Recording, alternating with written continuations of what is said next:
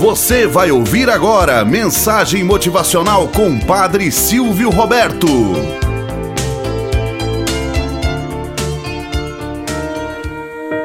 Olá, bom dia, flor do dia, cravos do amanhecer. Vamos à nossa mensagem motivacional para hoje. Pai, tô com fome. Ricardinho não aguentou o cheiro bom do pão e falou: Pai, tô com fome. O pai argenou sem ter um tostão no bolso, caminhando desde muito cedo em busca de um trabalho. Olha com os olhos marejados para o filho, pede mais um pouco de paciência. Mas, pai, desde ontem não comemos nada. Eu tô com muita fome, pai. Envergonhado, triste e humilhado em seu coração de pai, Argenor pede para o seu filho aguardar na calçada enquanto entra na padaria à sua frente. Ao entrar, dirige-se a um homem do balcão. Meu senhor, estou com meu filho de apenas seis anos na porta, com muita fome.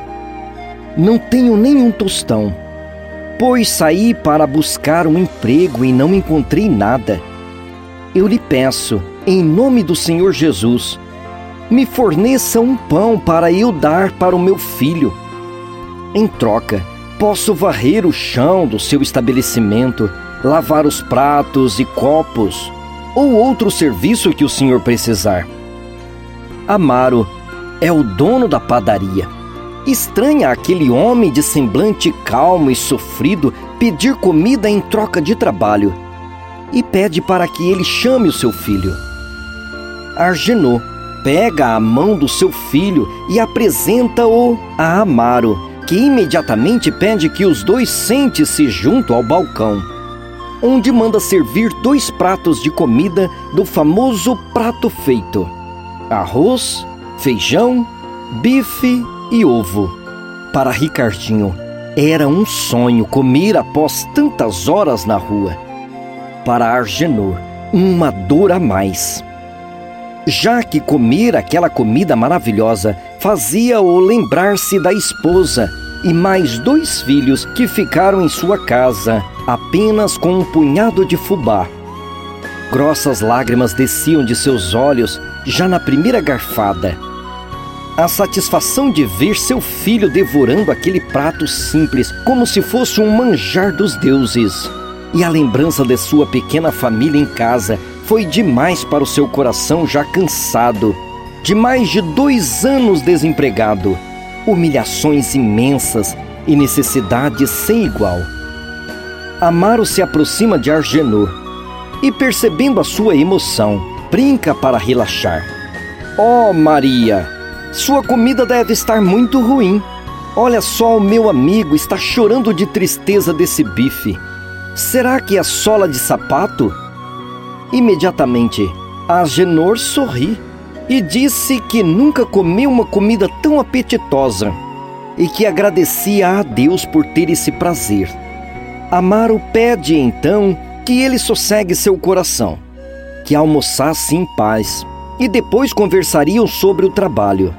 Mais confiante, Agenor enxuga as lágrimas e começa a almoçar, já que sua fome já estava nas costas. Moral da história.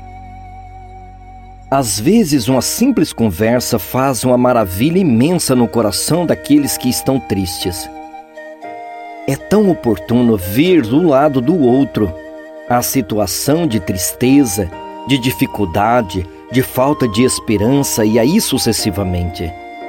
É bem comum encontrarmos pessoas que ao longo de tempos não têm mais um trabalho, não consegue mais algo para sobreviver juntamente com a sua família matar a fome, ir a um lugar para passear e aí sucessivamente por conta da dificuldade.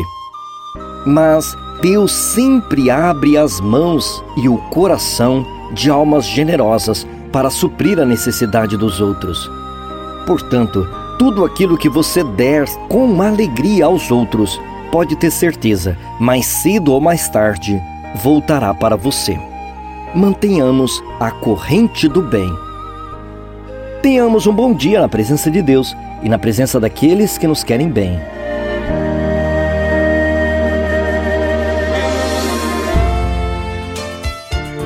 Você acabou de ouvir Mensagem Motivacional com o Padre Silvio Roberto.